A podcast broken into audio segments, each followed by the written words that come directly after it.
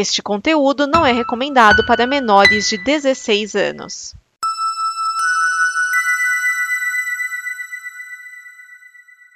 Obrigado por dar play neste programa. Em nome das pessoas que o fizeram, peço que você expresse sua opinião nos comentários e considere nos apoiar na campanha de apoio, seja no Apoia-se ou no PicPay. As informações e os comentários estão em nosso site comboconteúdo.com. Agora, fique com o programa. DN Premiers o programa de lançamentos de cinema e indicações que não dão problema. Neste programa estão Edson Oliveira, Márcio Neves, Thiago Miani, o Serial 101, Vinícius Schiavini.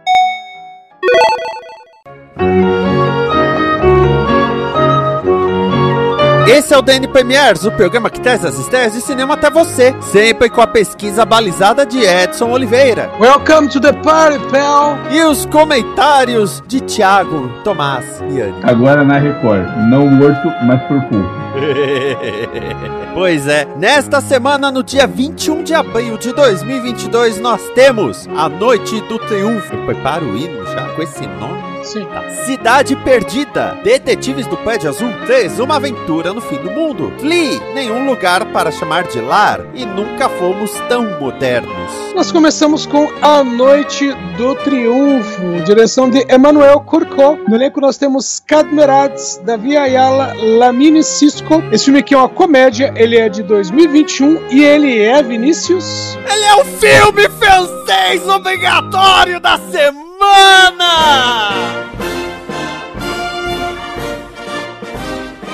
Ui, ui, ui! Um porco sendo estripado.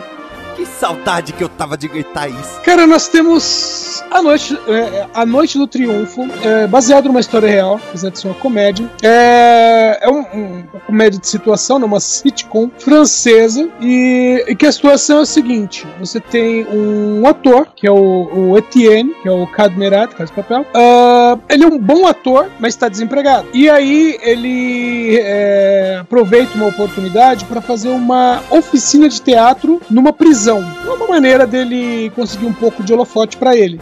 Mais ou menos como a Rita Cadillac. É, mas, então, eu, aí... eu tenho a ligeira impressão que os objetivos nessa prisão eram diferentes nos dois casos. É, eram diferentes. Era fazer show e o que ele vai fazer é um organizar um grupo de, de prisioneiros para se tornarem um grupo de teatro. Né? Então, a, as comédias de situação é justamente aquela de ah, os caras não foram feitos para isso e tal. Mas aí aos poucos ele vai é, tornando o pessoal assim atores aceitáveis e aí eles vão encenar esperando Godot e né que é uma peça clássica e tal. E aí nisso eles pelo realmente... menos é dos Miseráveis que aí eu batia no, no roteirista, né? Não, não tinha como, né? A questão também é espaço. É que esperando Godot basicamente são dois caras parados esperando esperando Godot que na, na peça original é como se fosse Deus, né? Uma figura de Deus e enquanto os dois simplesmente conversam. Velho. Aí, aí funciona, entendeu? É, mas os Miseráveis é a história de um cara que devia ser preso por uma coisa completamente vaga.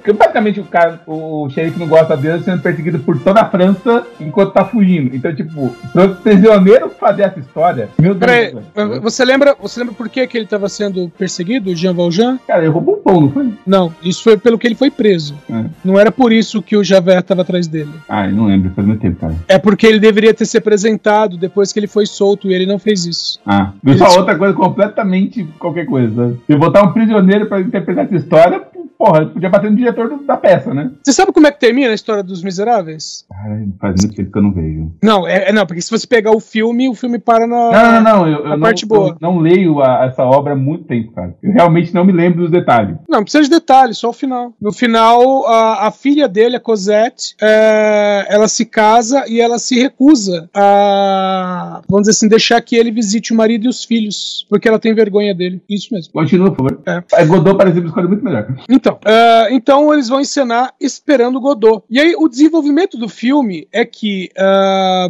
o, o Etienne ele consegue que a direção da prisão permita que eles façam uma turnê fora do presídio. Só tem um detalhe: essa turnê, vamos dizer assim, é- ela é meio que uma crescente e ela vai terminar em Paris. né? Eles vão fazer uma, uma bela apresentação no teatro em Paris. Com um detalhe: esse é o final da. do. como é que eu vou dizer? Do trabalho do Etienne na prisão, sabe? Que tipo, ele fez um contrato de seis meses. E aí vai terminar o contrato dele justamente quando eles fizeram essa apresentação em Paris. Ou seja, os prisioneiros voltam pra cadeia, entendeu? Eles vão perder aquele, aquele vislumbre de liberdade que eles tinham. Mas isso é a parte final do filme. Uhum. Perguntas? Não? Então, próximo. E Godot É, chega quando? Ele não chega. Eu quase fiz essa peça. É quase um Tolstói, ele não chega. É que no Tolstói o cara toma um, um tapa na nuca pra explicar que Deus esteve ali, entendeu? Em Godot não ele. É, em Tolstói, no, no Godot ele não chega. Eu, eu quase fiz essa peça. E por que não fez? Porque a professora escolheu outra coisa. Ah, tá. No curso Los, de teatro. Les Miserables? Não, esperando Godot. Então, mas é a é. peça Não, que ela escolheu? escolheu, ela escolheu uma, um outro texto que ela tinha feito. Ela, ela achou que ia ser mais fácil do que pegar um texto complexo de autor e tal. Ah, eu já trabalhei no teatro fazendo A Megera Domada é, e também Frankenstein. Eu, eu era o Igor. Eu só apareci no fundo, assim. Meu talento teatral não permitia muito mais do que isso. Nesse momento. E na Megera Domada você era Megera. Não, eu acertei o violão na cabeça da, da, da, da personagem protagonista, mas eu tava só no backstage.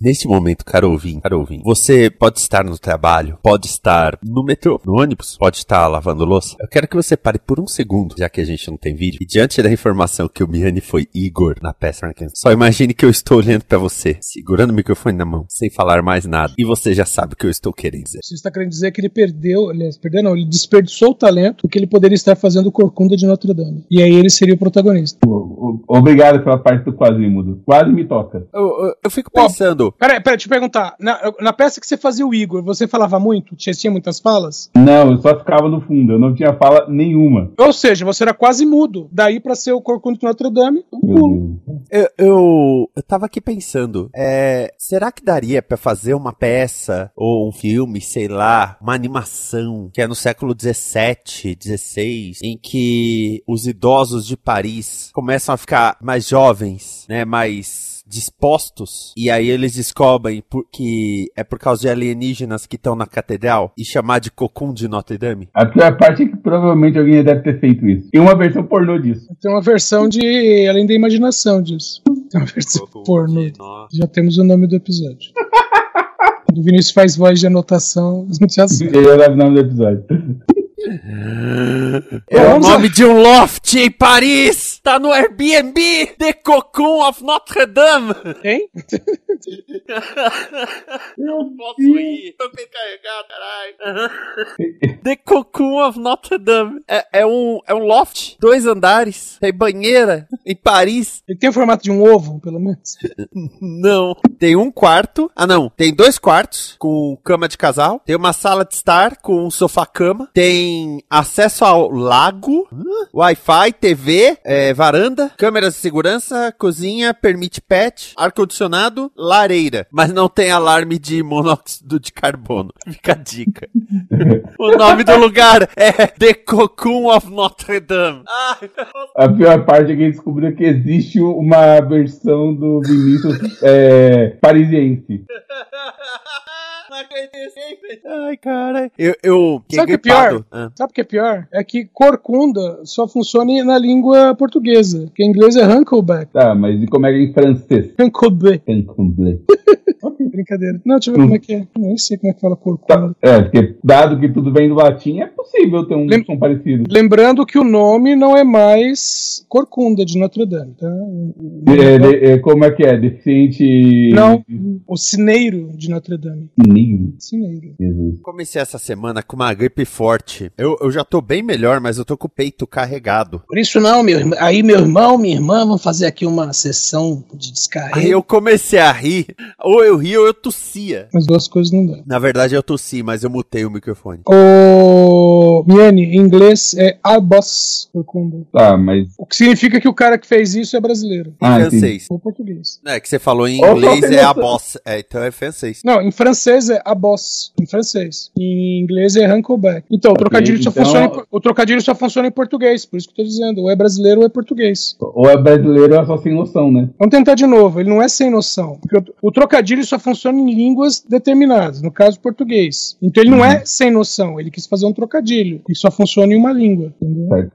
Ai, ai. Vamos para a Cidade Perdida. Ótimo, vamos seguir. Versão brasileira Herbert Richards. O próximo filme é Cidade Perdida. A direção é do Aaron Nee e do Adam Nee. Sim, os diretores que ouvem Nee. No elenco nós temos, temos a Sandra Bullock, o Channing Tatum, o Daniel Radcliffe e uma participação especial do Brad Pitt. Esse filme é um misto de comédia, romance e ação, produção norte-americana de 2022. E vocês lembram de Tudo por uma Esmeralda? Então, Sim. é a versão modernizada de Tudo por uma Esmeralda. Eu jurava que era o filme lavagem de dinheiro da semana. Não, de maneira alguma. Na trama nós temos a Loretta Sage, que é interpretada pela Sandra Bullock. Ela é uma escritora de livros de, de ação, né? Nesses livros de ação sempre é um casal que é, é a própria Loretta e o, o, o Shane Tatum como o Dash. Ele é tipo um Fábio, sabe? As capas dos livros, inclusive, são versões romantizadas dos dois, né? E aí ela, ah, vamos dizer assim, ela vai apresentar os livros e ela leva o Shane Tatum junto, que ele é, ele é o modelo.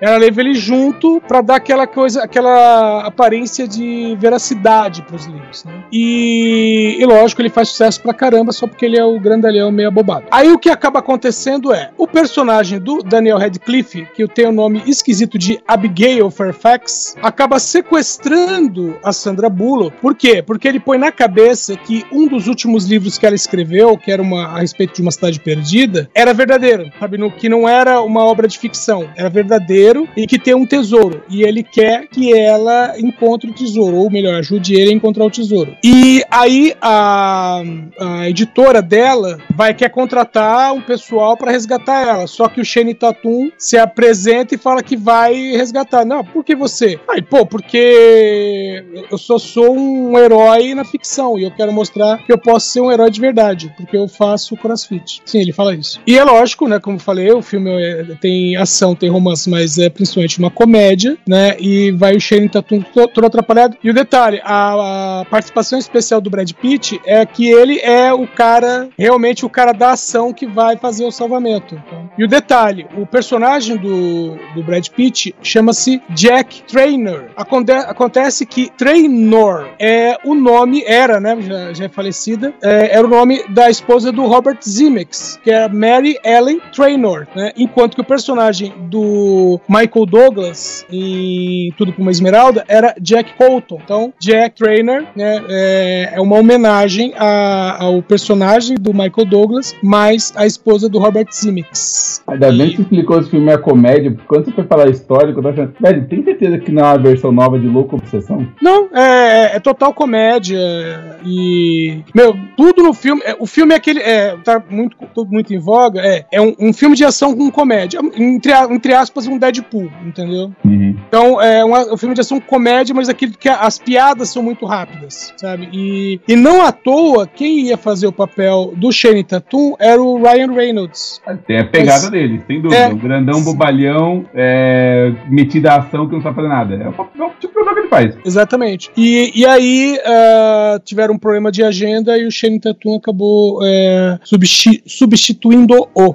Agora vamos falar a verdade. A divulgação desse filme serviu para nos lembrar que esse no máximo vai ser o segundo melhor filme de Daniel Radcliffe desse ano, tá? Porque na divulgação a Sandra Bullock já falou que mal pode esperar para ver o filme em que Daniel Radcliffe faz Weird Al Yankovic, que é a biografia do Weird Al Yankovic. Porque ele morreu, Não, mas estão fazendo o filme da a biografia dele. mas só vale se ele tiver morrido. O, o filme do Ray Charles, ele, ele tá ele foi lançado depois que ele morreu, mas ele foi filmado e tava vivo. Então, Então, tá, dá tempo de matar o. o...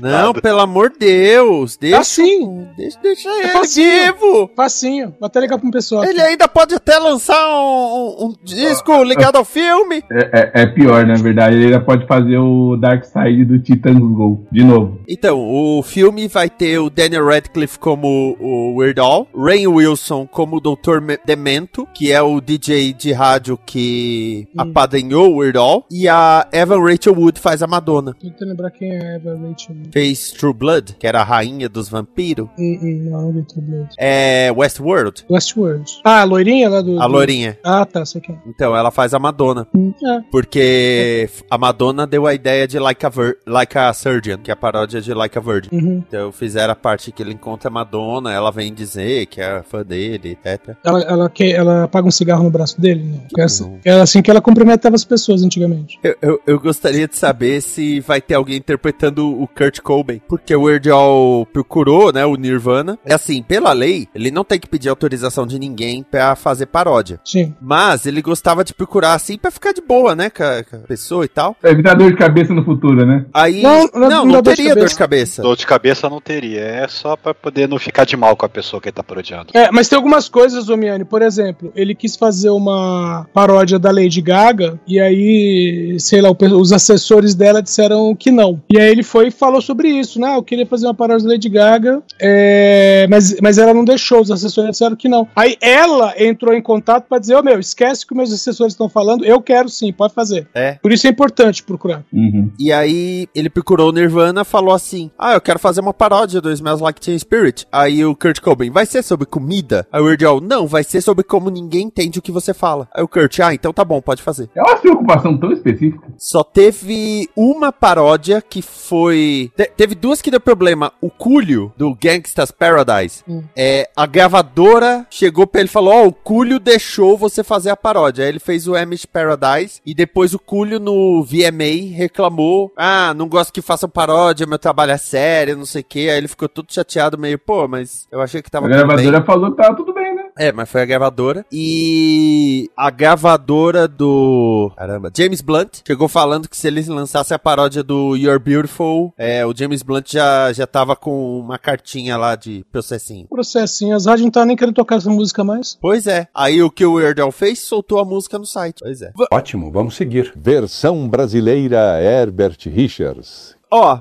eu já, já vou abrir esse. Detetives do Pé de Azul 3, uma aventura no fim do mundo. Esse filme demorou tanto pra sair que já trocaram os detetives. Não só trocaram, não só trocaram, como ah, os que eram adolescentes nesse filme terceiro já são casados, têm filhos e provavelmente estão tocando as próprias vidas. Cara, a gente já tinha falado desse filme em no DN Premiere 273. Ele estava com previsão para ser lançado em, em 7 de outubro de 2021 e na época a gente já falou que já estava um ano atrasado. A gente chegou a comentar que quando a gente viu, eu pelo menos quando eu vi a Arlequina, tinha pôster desse filme para ser lançado. E eu acho que eu tava nessa gravação e eu cheguei a comentar porque me perguntaram se tinha mais de uma geração de personagens. Eu expliquei na ocasião que tinha, porque a série já tem o quê? Nove temporadas. A Então, série. A série tá na terceira temporada. Na terceira geração de detetives. Uhum. Isso já trocou duas vezes. Já trocou duas vezes. E tá o quê? No Globo ainda? Tá no Sim. Gloob e no Globoplay, né? Globoplay dá uma audiência.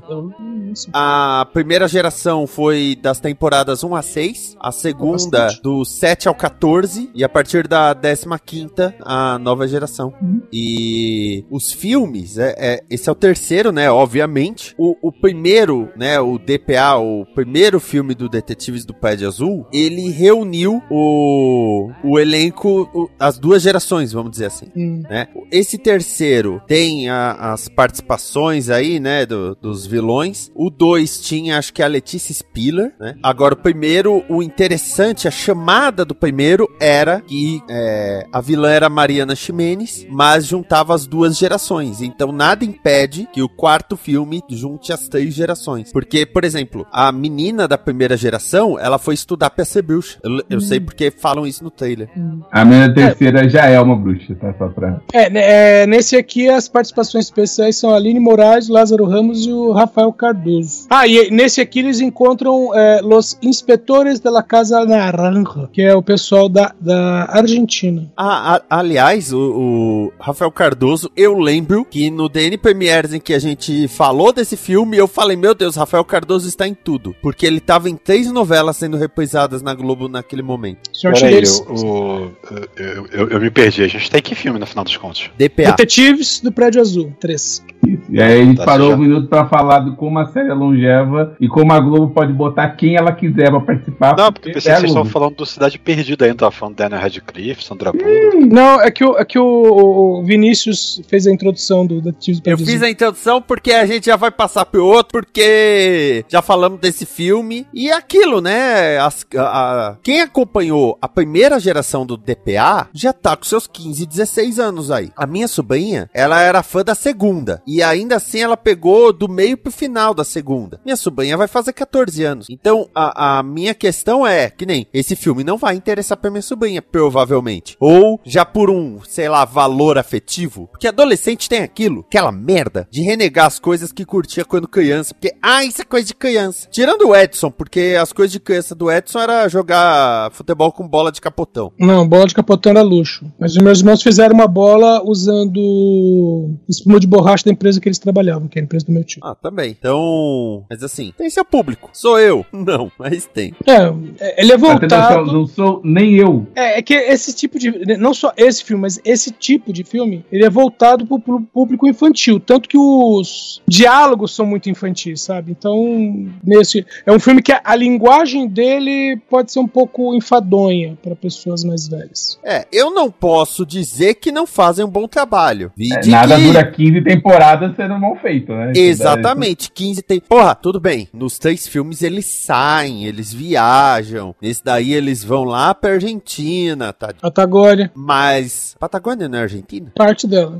Tem parte que é, do- tem parte que é Chile. É, Ah, é tá. dos dois lados. Mas assim, 15 temporadas com problemas que surgem dentro de um prédio que tem, sei lá, quatro andares. Então, de parabéns. É, mas, mas assim, trapaceiam, né? Porque a ideia do, do- Não é o prédio. O problema é que no prédio, absolutamente cada um dos moradores é uma criatura de outra dimensão com poderes mágicos também, né? É praticamente Welcome to Night Vale encapsulado, né? Exatamente. Tem que levar isso em consideração. Ô Vinícius, vamos considerar que Doctor Who tá o quê? Vai fazer 60 anos usando uma cabine. Então, Uma viaja pelo tempo e espaço, né? essa é a desculpa que eles dão. Tem episódio que se passa todinho dentro da, dentro da, da tarde. Então, Ah, vamos pro próximo, que esse. É, isso aí não, não é nada a ver. Ótimo, vamos seguir. Versão brasileira Herbert Richards. Vamos para o próximo filme, Flea, Nenhum Lugar para Chamar de Lar. Pior, se não um dos piores, o pior subtítulo de um filme, já que Flea é simplesmente fuga, e que tem tudo a ver com o filme. O diretor é o Jonas Poer Rasmussen. Esse filme aqui é um documentário animado, por incrível que pareça, e é uma coprodução, veja bem, Finlândia, Itália, Espanha, Estônia, Eslovênia, olha ela aí, Zâmbia, Estados Unidos, Suécia, Noruega, França e Dinamarca. E Sendo- perdeu o Big Brother. Sendo que o filme, não sei, ela, ela saiu já? É, sendo que esse filme, ele concorreu a três Oscars pela Noruega. Ele concorreu ao Oscar de animação, Oscar de melhor filme estrangeiro e o Oscar de documentário. Esse filme é uma produção de 2021. Meu, a, a história, ela faz o seguinte, ela acompanha o Amin, que fugiu do Afeganistão na década de 80, né, quando o Talibã estava tomando o país, né, o pessoal foi obrigado a fugir. Ele deixou a família para trás, parte da família para trás, né, e hoje, né, já adulto, ele vive na Dinamarca. O filme em si conta a história dele. É uma entrevista, né, vamos dizer assim, é o diretor conversando com o Amin. Eles são figuras reais, né, o Amin é uma figura real, a história dele é real. E só que a maneira de manter a identidade dele é, a salvo, vamos dizer assim, foi fazer essa animação, que não é uma animação fluida exatamente, tá? É, é como se fossem quadros é, animados. né? Então ah, tem pequenas animações né, na- nas É tipo os, os desenhos animados da Marvel? Meio que a boquinha? É, mexe a boca, tem al- algumas coisas, mas não é totalmente fluido. Uhum. Bom, é, como- porque como eu disse, né, é basicamente a história sendo contada. Porque o Amin, ele tem algumas coisas, né? Tem a, tem a questão religiosa, tem a questão social dele como refugiado, tem a questão da recepção boa ou ruim em outros países, e além de tudo, ele é homossexual. Uma condição que para os lugares por onde ele passou, né, pelas,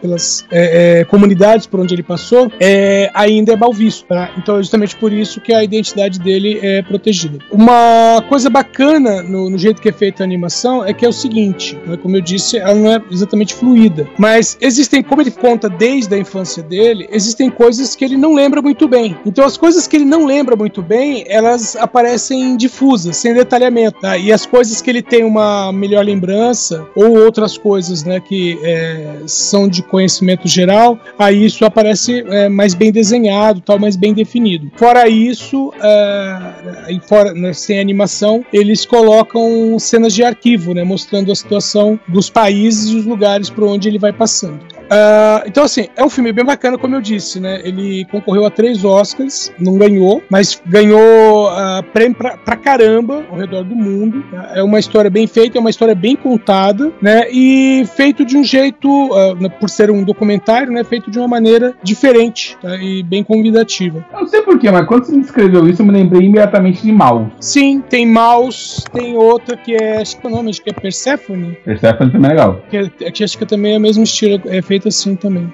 Persepolis, não é Persephone, Persepolis. Persepolis. Persepolis, que também é, é o, é o mesmo estilo, mesmo estilo de, de contar uma história. Uhum, tá. Por sinal, o filme bem bom. Esse eu vou botar na lista pra assistir. Esse com certeza merece. Ótimo, vamos seguir. Versão brasileira Herbert Richards. Vamos ao próximo e último filme da noite. Nunca fomos tão modernos.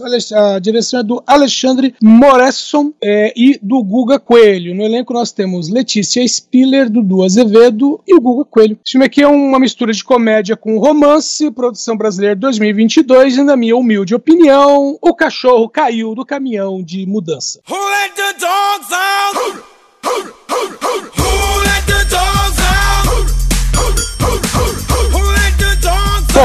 história do filme é: você tem o Santiago, que é o Coelho, ele é casado com a Marina, que é Letícia Spiller. Ele trabalha num escritório de investimentos e ela é uma restauradora. Com detalhe, se você procurar a sinopse do filme, vai dizer o seguinte: que o casamento deles não está indo bem por causa da rotina e da situação financeira, tá? Essa é a sinopse. Só que se você for ver o filme, se você se arriscar a ver o filme, sabe qual é a situação financeira? Hum. subindo. É Eles, é? Eles estão muito bem estabelecidos e ficando cada vez melhor. Só que, como o cara tá cheio da grana, ele começa a beber pra caramba e trair a mulher, né? E lógico, as coisas começam a não dar certo. Aí, ela, né, ela percebe que, né, o, o cara não, não, não tá com tanto interesse. Pra fazer o marido se re- reaproximar dela, ela resolve é, usar um amigo dela, que é gay, pra fazer ciúmes no marido. Só que o amigo que é gay não é. Ele é gay, mas não é fanático. entendeu? E aí o amigo gay começa a se interessar por ela. E aí, evidentemente, o maridão tem que correr atrás do prejuízo. Aham. Então, a, a história por si só já é tudo errado, porque era o tipo de coisa que era sentar e conversar. História já tá toda errada. Pra complicar, o Guga Coelho, ele não sabe fazer o papel de um cara com dinheiro, nem de um cara que tá traindo a mulher, e nem de bêbado. E a Letícia Spiller não sabe fazer o papel de restauradora. Então você vê o filme, o, o que tá acontecendo no filme, o que, entre aspas, o que é a história do filme, você só sabe o que tá acontecendo porque eles estão te falando. Porque nenhum deles age de acordo com o personagem. Sabe? Tipo assim, é, ah, o cara tá bebendo pra caramba, tá, beleza. Você vê ele com um copo de cerveja, mas ele, tipo, ele não enrola a voz, sabe? Ele fala normalmente, ele não, não fica tonto, não tropeça nem nada. Não, não, não- começa a chamar as pessoas de amigo, se considera pra caramba, nada, né? Nada. Ih. Sabe? Então, assim, é uma, é, é- é uma série de. O filme acaba se tornando isso. É uma série de sketches com piadas envolvendo o casal, ciúmes, traições e tudo mais. Ah, mas com esses personagens, eles não são tridimensionais, eles não estão bem, bem colocados dentro do- do- dos próprios personagens, sabe?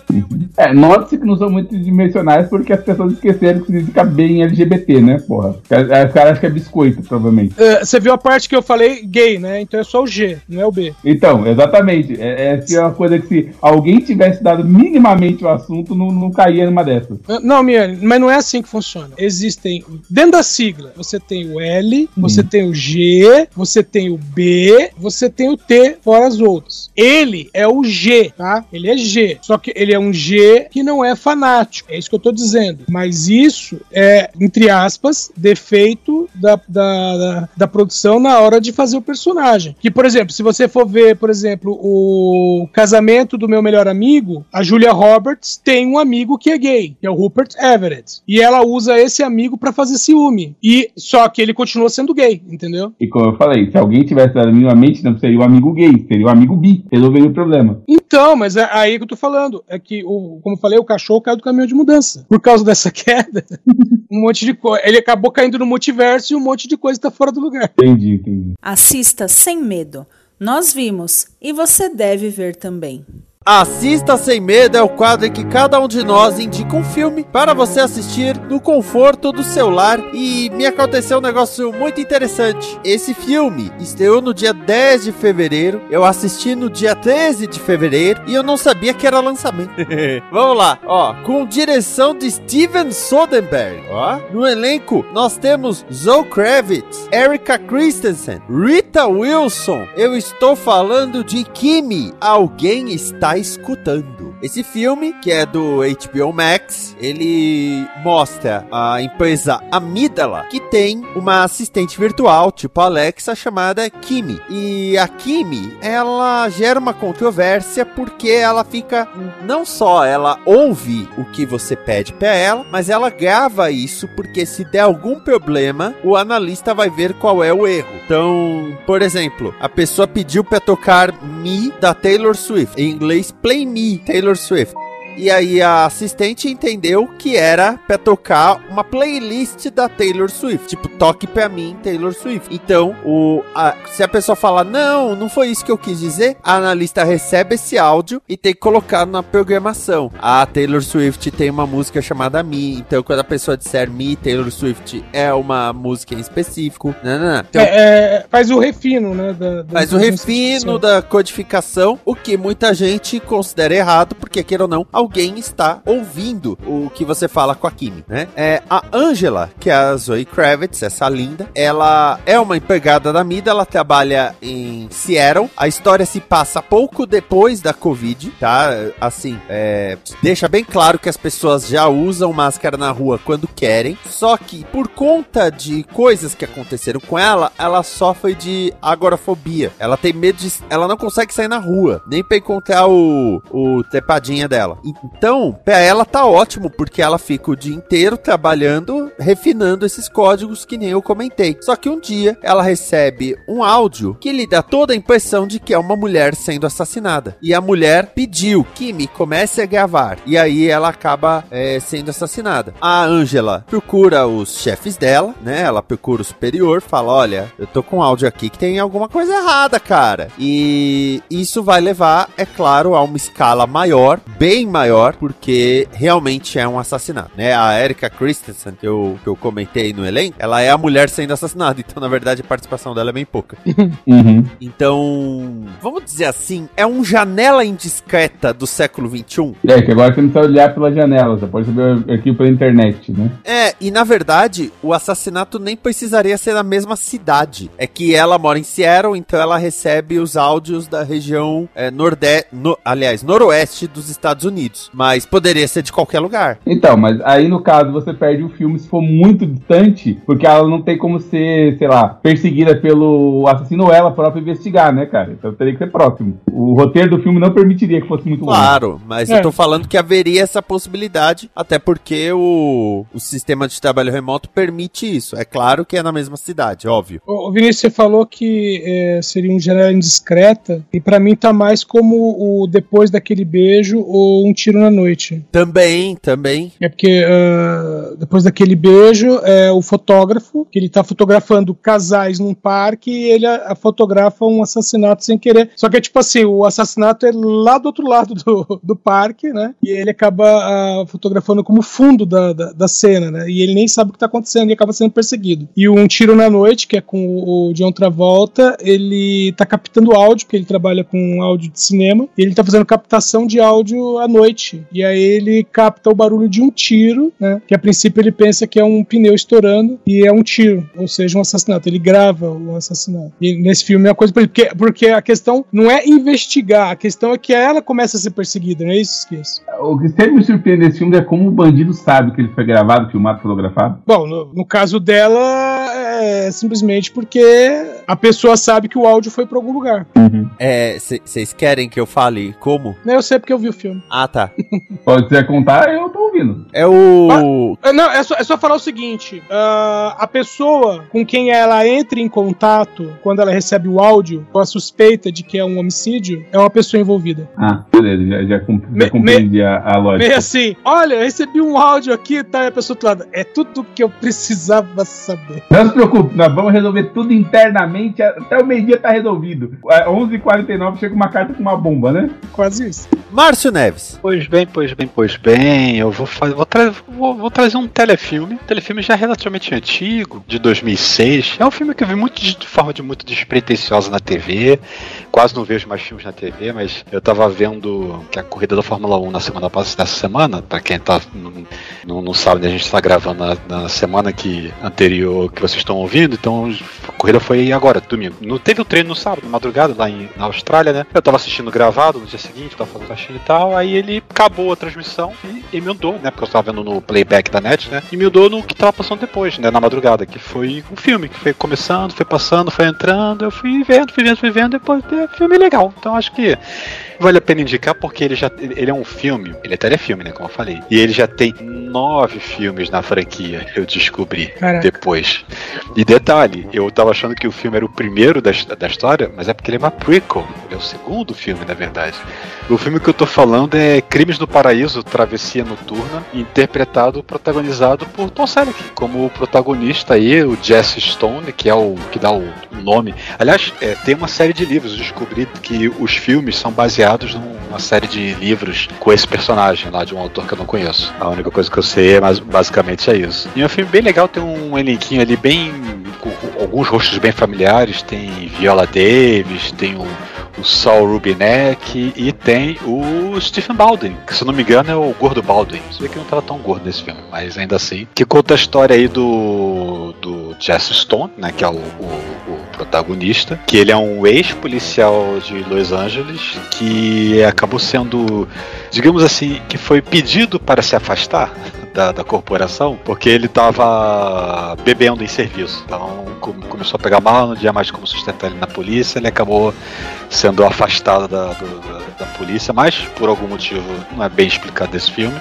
Ele é, recebeu uma proposta de emprego para trabalhar como chefe de polícia de uma outra cidade do outro lado do país, lá em Massachusetts. Ele sai de Los Angeles, atravessa os Estados Unidos inteiro para até chegar lá na Nova Inglaterra, em Massachusetts. Na cidade de Paradise. Paradise, exatamente. É, é por isso chama Crimes no Paraíso? Exatamente. Caraca. Se bem que, se bem que, na verdade, o primeiro. é, tem, tem, tem um lance, Edson. O primeiro filme se chama Crimes no Paraíso. Hum. Só que ele não, se, não tem paraíso no nome em inglês. Ele é Stone Cold, certo? Pedra Aí, fria. é, pedra fria. É frio como uma dele, né? pedra. Frio como uma pedra, né? Que é o, que seria o nome do protagonista, né? Stone Cold. O segundo filme, que é esse, que é uma prequel, ele se chama no original Jesse Stone, dois pontos, Night Passage. Não tem paraíso de novo no título, não tem. Esse é coisa do Brasil. Os únicos que Mas- tem são o terceiro, que é Death in Paradise, e o mais recente de 2015, que é Lost in Paradise. Que o terceiro é o Crimes do Paraíso 2, se eu não me engano. Cara, que. É, mas enfim, e ele vai pra essa cidade, né, é, a- trabalhar como chefe de polícia, né, e ele é bastante honesto com as pessoas sobre o passado dele, não esconde nada de ninguém, né, por causa que as pessoas acham que, que, que, que descobriram o passado dele, mas é, não, cara, foi isso mesmo, foi afastado porque eu bebi, eu me separei, eu, me- eu briguei com minha mulher por causa da bebida, ele, ele não, não esconde nada de ninguém. É, é, Ele eu mesmo- acho que é mais honesto chegar na cidade e falar, "Ó, eu sou xerife aqui porque eu sou um pau d'água do caralho, do que falar, não, me afastaram porque eu cometi um genocídio pequenininho. É até melhor pra evitar a conversa da cidade, imagino, né? Ele, Olha- ele mesmo ao longo do filme. O, o legal é ele chegar e falar assim: bebi sim, porque sou cabra homem. Se pudesse, matava mil. É legal que na primeira metade do filme, assim, em vários momentos ele fica se perguntando, é, eu não sei porque me contrataram. Mas meio que se percebe que foi mesmo para poder, assim, ah, vamos pegar um cara qualquer que a gente talvez possa controlar, por causa que ele tem dependência, seja lá o que Uhum. for, né? Por causa que ele logo event- eventualmente descobre que, apesar de ser uma cidade pequena, assim, né? Não é que, é uma, não é não é que seja uma cidade interior, é uma cidade urbana, mas pequena, né? Então a, a jurisdição dele é um cercame limitado, vamos dizer assim. E como toda cidade pequena, pouca coisa acontece. Só que, claro, né, eles descobrem alguma coisa de importante que tá acontecendo naquela cidadezinha lá, né, que envolve aí o nosso nosso antagonista, vivido aí pelo nosso nosso maravilhoso, né, as da interpretação, Stephen Baldwin. É, Mas assim, é um filme que eu achei bem interessante, mas eu, te- eu pesquisei aqui, é, nenhum, des- nenhum dos outros, pelo menos que eu- até onde eu procurei, não, não tem em serviço de streaming nem nada. Então, apesar de que eles, eu acho que quem produziu os primeiros, primeiros, os primeiros filmes, pelo menos, foi a CBS. Eu não sei se vai estar no Paramount Plus, por exemplo, mas É, até onde eu achei, não, não tá disponível. eu tenho que dizer uma coisa, eu amo essa série de filmes. Eu não conhecia essa série de filmes, eu nem sabia que ela existia. Eu, eu fui pego por acaso, que eu tava, tá, tava legal. Que, eu achei interessante, é, que até uma coisa que eu comentei com a minha esposa na hora, que ela assim, presta atenção como esse filme tem trilha sonora o tempo inteiro, não pode ter silêncio. Até o momento que na cena seguinte tem uma cena, uma única cena de silêncio do filme, praticamente. Que ele tá conversando lá com o pediatra lá num corredor. Aí eu, pô, só pra me quebrar, né? Ficou em silêncio aqui, por causa que ele, ele lembra muito filmes como é, Lei e Ordem, todos eles, que eles têm esse lance de a trilha contínua do início ao fim, ela não acaba, né? Ela não tem um momento de silêncio durante diálogo, coisa assim, né? Tá sempre uma trilhazinha de fundo, né?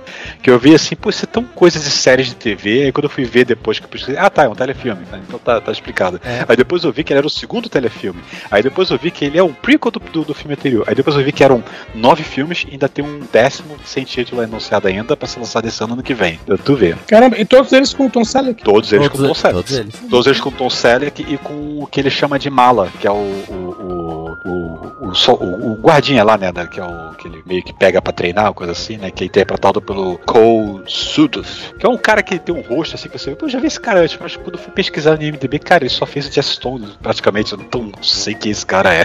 Apesar de ter aquela cara assim, pô, Bom, lembra com, alguém? com nove filmes é possível ter visto algum outro, né? É, eu, eu, eu tenho que dizer que eu assisti todos já. Uhum. Porque a Globo tem todos eles. E tinha uma O Globo época. Não, tinha uma época que Ah, eu sofria Eu vi na. Band, no caso, né? É, então, eles agora devem estar na Band, né? Porque a Globo e a Band tem meio que um acordo que coisa que a Globo não vai mais querer de catálogo vai pra Band. E... A Band revira o lixo da Globo, é isso?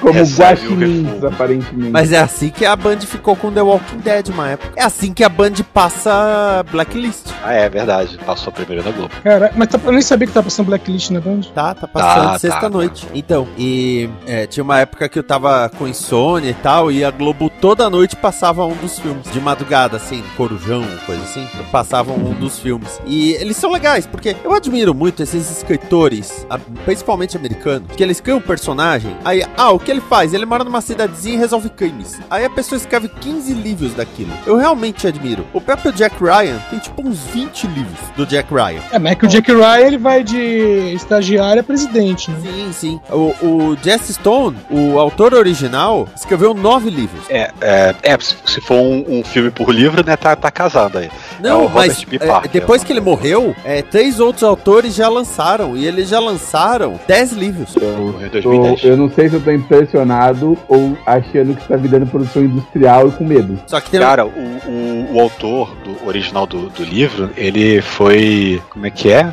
Ele, ele foi o. Ah, o seu trabalho mais famoso foi o que virou o Spencer for Hire, que é uma série conhecida lá do- dos anos 80, coisa assim. E, e- É, isso e tem um negócio, o filme mais recente, pelo menos, ele foi feito pelo Hallmark Channel. E o Hallmark Channel, ele, ele tem muito isso de fazer o. pegar uma série de livros e transformar em telefilmes. Eu não sei se vocês lembram que eu comentei uma vez de uma confeiteira que resolve assassinatos na cidadezinha dela, que é uma cidadezinha tipo no Alasca, um negócio com muita Ah, eu acho neve. que você já falou disso. Então, é de lá também. Hallmark Channel e é uma série de livros. Porque é tudo livro com uma certa fórmula. Eles pegam, fazem uma cidadezinha do Canadá, que é mais barato. Olha, olha só, o, eu achei aqui as equivalências dos filmes para os livros. O Stone Cold, que era o primeiro, né, que é o Crimes no Paraíso, ele é o quarto livro. O Passagem Noturna, que é o que eu falei agora, né, e apresentei, ele é o primeiro livro. Aí o Problemas no Para... O Trouble in Paradise, né? é- seria uma outra, outra prequel. É o segundo livro. Não sei se os livros são prequels uns dos outros. Eu não sei se são cronológicos, na verdade. Então pode ser que eu esteja falando bem bobagem. É, porque Mas- tem, a possibilidade do cara primeiro ter escrito o personagem lá na cidade, depois como ele foi para lá, aí teve alguma Não, mas o Night Passage, o Night Passage que eu tô apresentando aqui é justamente o como ele chegou na cidade, como ele resolveu o primeiro caso lá e tal. Então, mas eu não sei como a ordem desse foi publicado, então eu tô chutando Esse é o ter Stone sido. 1. É o, é o primeiro. Tô vendo aqui na nem Wikipedia, é o primeiro livro mesmo. Ah, tá. O resto não dá pra saber. Mas, como- mas pela história do filme, dá pra dizer que esse é o filme de apresentação dela. A menos que tenha um outro prequel que mostre ele em Los Angeles ainda, que eu acho que não. Quero lembrar, falando em série de livros, que tinha um livro, que, uma série de livros que era o Macmillan, que eh, ele lembrava muito o Justiceiro, só começou a ser publicado antes, nos anos 70, acho que- não, é, finalzinho de 60. Meu, a, quando a série de livros, quando começa, ele é um, um ex-boina verde que mata mafioso, ah, aí o FBI vê que o cara pode ser útil, a, a série vai evoluindo assim, ele forja a morte dele, ele se torna um operativo do, do governo, né, um operativo secreto do governo, em troca eles vão dar informações sobre os mafiosos que ele tá procurando, mas ele tem que caçar terrorista. Aí vira essa série dele caçar terrorista, depois o governo dá um balão nele, ele vira, é considerado um traidor, e aí ele passa a ser um, entre aspas, um fora da lei que luta contra terroristas e contra a máfia e contra o governo. Aí eu parei de ler. Meu Deus, Esquadrão classe, classe A bebeu dessa na, na, na veia. Não, aí vem o detalhe, porque esse cara né, é de uma editora. Aí a editora estava diversificando. Então, o, a parte que ele né, se torna operacional do governo, ele é chamado para criar mais duas equipes. né? Ele trabalha sozinho, ele vai criar duas equipes. Uma chama Phoenix Force, e são cinco caras, cada um de um país, que é igualzinho Rainbow Six, só que veio antes. E o outro é um- uma equipe de três caras, cada um com um conhecimento ou uma habilidade, para lutar contra terroristas, mas é meio assim, na surdina, dentro da cidade, antes que o ataque aconteça, entendeu? Hum, E o nome desse, dessa equipe é A-Team, Able Team. meu Deus. É, só pra constar que Tom Selleck está na série Blue Bloods, que apesar de eu não conhecer ninguém que assiste isso, e, e- e olha que, né, tá na décima segunda temporada. Essa Blue Blood eu só assisti um, é, entre aspas, é, acho que é, vamos dizer assim, um episódio longo, porque uma vez eu tava na locadora e vi a cara do Tom Selleck que aluguei, e depois eu descobri que era parte da série.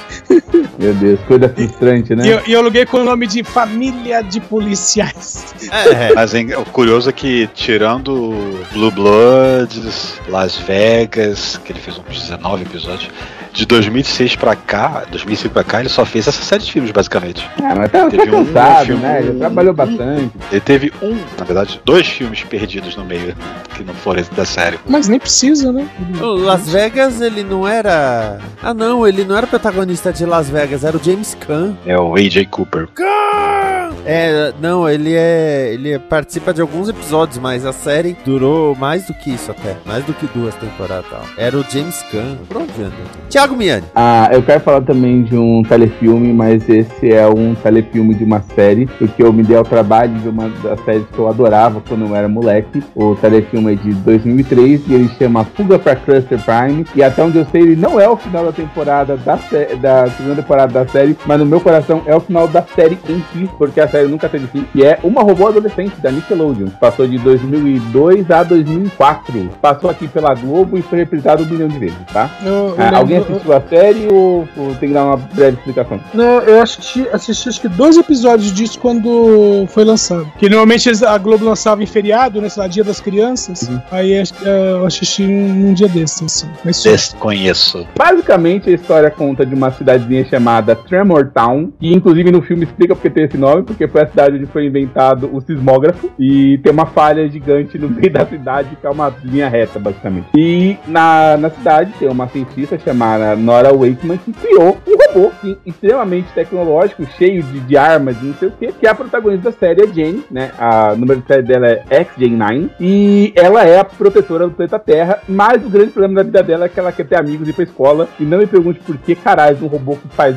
bazucas e, e mísseis pra tudo que é lado tá preocupado em ir pra escola. Mas não, vou Cara, a gente tem esse dilema desde o Astro Boy. Exatamente, entendeu? Ela é bem Astro Boy, inclusive. Tem, tem todo um visual que lembra, porque É. ela não parece um, um ser humano. Ela é claramente feita parecer de metal com linhas azuis e tal, né? E a cidade tem todo um visual steamp- é, steampunk, né? De, de fumaça, de coisa meio retrofuturista. Os negócios, tipo, tem celular, mas o celular parece um telefone de fio, entendeu? Não, não tem tela, não tem nada. A Jenny, quando ela fala com a mãe, aparece uma televisão de tubo no peito dela pra falar com a mãe, saca? Então, tipo, é um visual bem, bem específico. E esse filme em específico conta, né, uma invasão alienígena que é basicamente feita pelos Transformers ao planeta. E a Jenny basicamente resolve a invasão em cinco minutos, só que ela destrói a cidade inteira no processo. Aí o pessoal fica puto com ela de novo, pela, milésima vez. Eles saber de uma coisa? Não, não aguento isso, eu tô salvando todo mundo desde que a série começou, não sei o quê. E ela acaba acidentalmente indo pro planeta, né, pra Crusher Prime, o planeta do- dos robôs invasores. E lá ela é super aceita, super tranquila e tudo mais. Só que ela é tratada como a inimiga pública número um. E aí ela monta uma identidade secreta pra que ela continue sendo heroína por lá, até que, obviamente, ela é descoberta e o filme, a, a parte final é acontece uma nova invasão à Terra. Ela não tá na Terra. Em Crusher Prime ela tá presa por ser a inimiga pública número um. E os amigos que ela fez durante a jornada, né, durante praticamente metade do filme e durante a série, tem que se juntar pra impedir os dois problemas: soltar ela lá da cadeia e fazer uma revolução e salvar a Terra da destruição iminente. Como a série não tem final, a série foi cancelada na terceira temporada,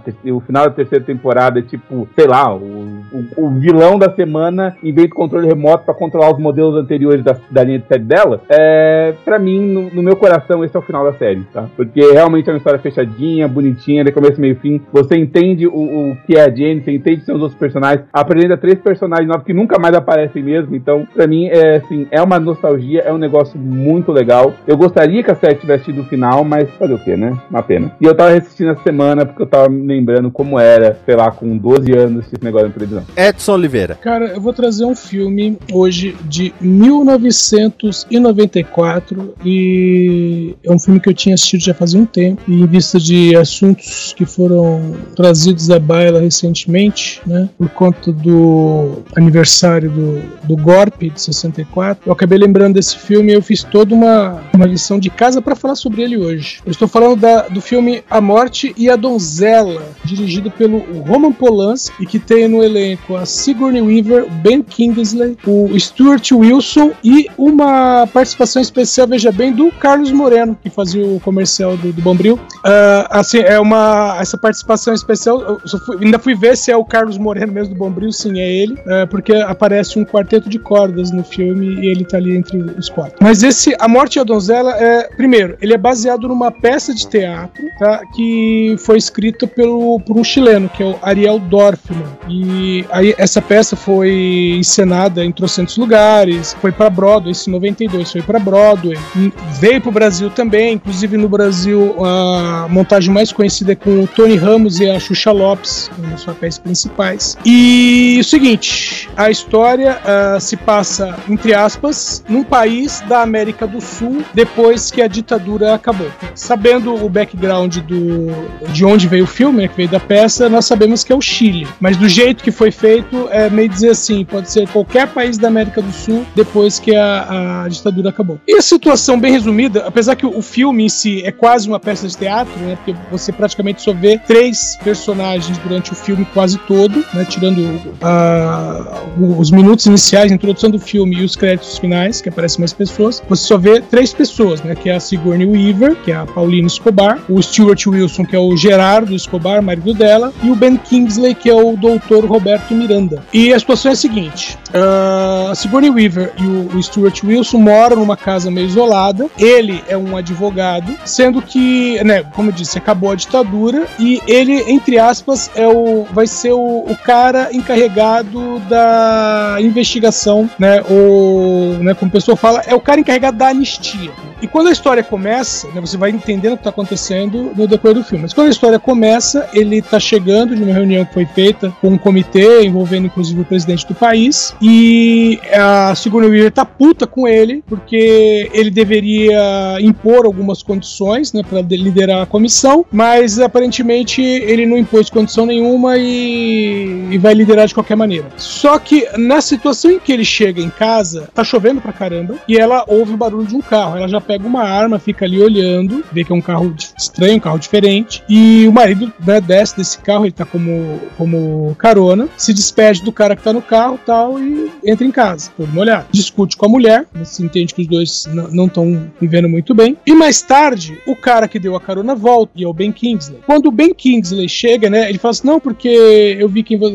Quando eles se despediram, que o cara se apresentou, né, dizendo quem ele era. Ah, não, porque eu vi, ouvi o seu nome no rádio e tal, uh, vazaram notícias que você vai chefiar o comitê da, da é, do Congresso sobre a questão da anistia e tudo mais, né, os direitos humanos e blá blá blá. Só que enquanto a Sigourney Weaver ouve a conversa, que ela não viu o cara, ela reconhece a voz dele, a voz do Ben Kingsley. Porque durante a ditadura, ela foi presa e ela foi torturada. E durante o tempo em que ela foi torturada, ela esteve vendada o tempo todo. Então tudo que ela tinha era a voz do, do cara que liderou a tortura. E ela reconhece na voz do Ben Kingsley esse cara. Ela pega o carro dele, enquanto o cara tá conversando com o marido na sala, ela dá a volta, pega o carro dele, joga num barranco, volta, amarra o cara numa cadeira, basicamente é isso, amarra o cara numa cadeira, e o resto do filme é uma espécie de julgamento. Ela quer que o cara confesse que ele torturou ela, deu choque, machucou e estuprou ela diversas vezes, com detalhe que o marido não sabia que ela tinha sido estuprada, e ela fala para ele: Eu disse o que aconteceu, eu não dei os detalhes. O marido age como um advogado mesmo, porque ele não sabe quem tá com a razão, e o Ben Kingsley fica o tempo todo dizendo que é inocente. E o filme é essa história inteira, né? Ah, só que é assim, durante um tempo você fica. Porque o marido fala assim: ah, mas você já confundiu, você já falou que outras pessoas poderiam ter sido e tal, não sei o que. Falou: não, outras pessoas eu tive dúvida. Esse eu tenho certeza. Como eu disse, tudo que ela tinha era voz. Esse eu tenho certeza. Eu tô com a ligeira impressão que isso me lembra como é que o Curió foi descoberto, hein? Não sei dizer. Então, o, o Curió ele era torturador da, da ditadura brasileira, né? Sim. Só que ele assumia outro nome quando ele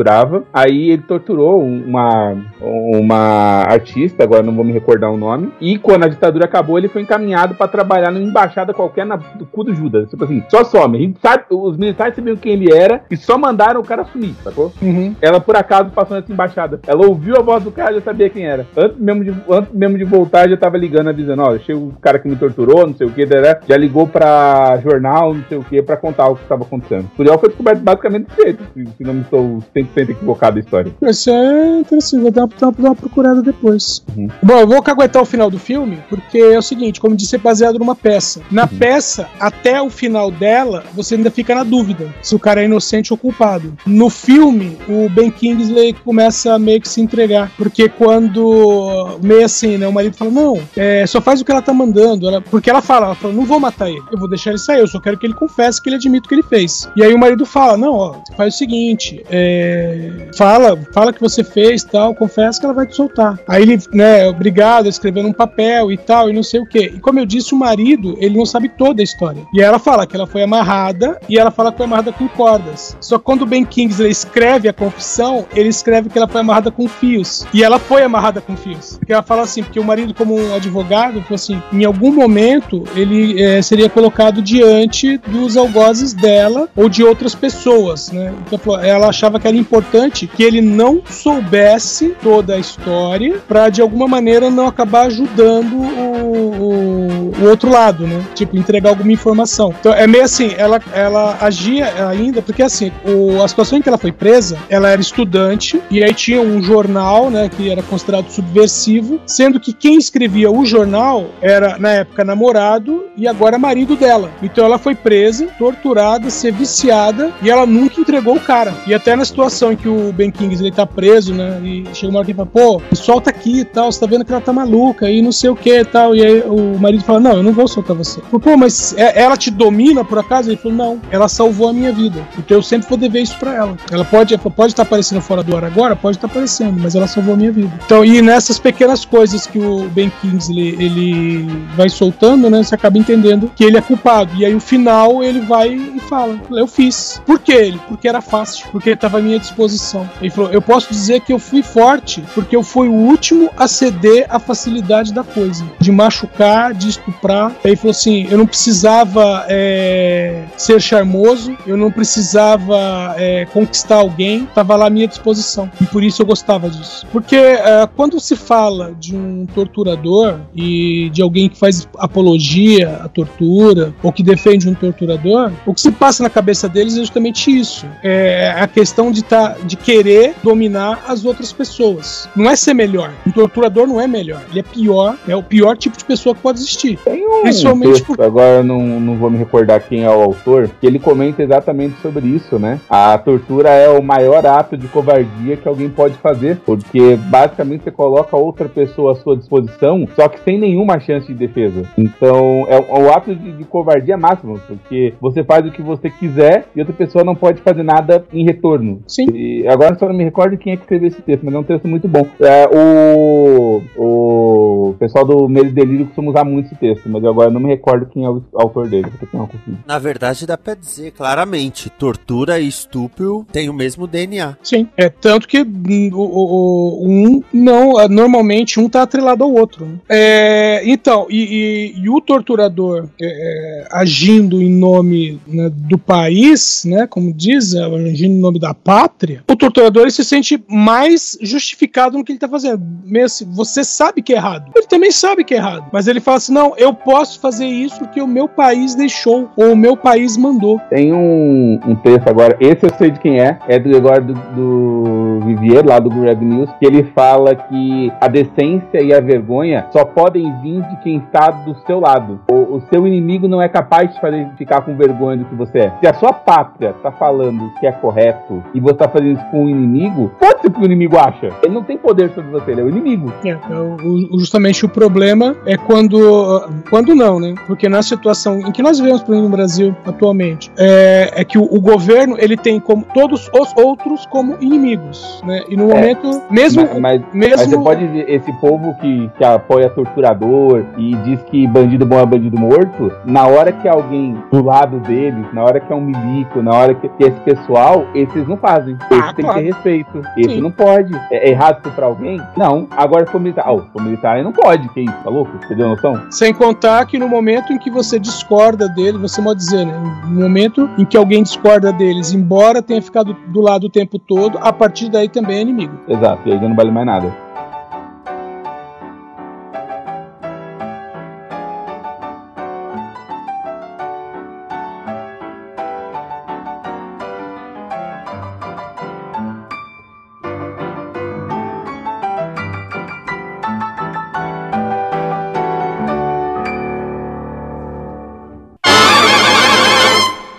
Esta é uma produção da Combo. Confira todo o conteúdo do amanhã em nosso site comboconteúdo.com.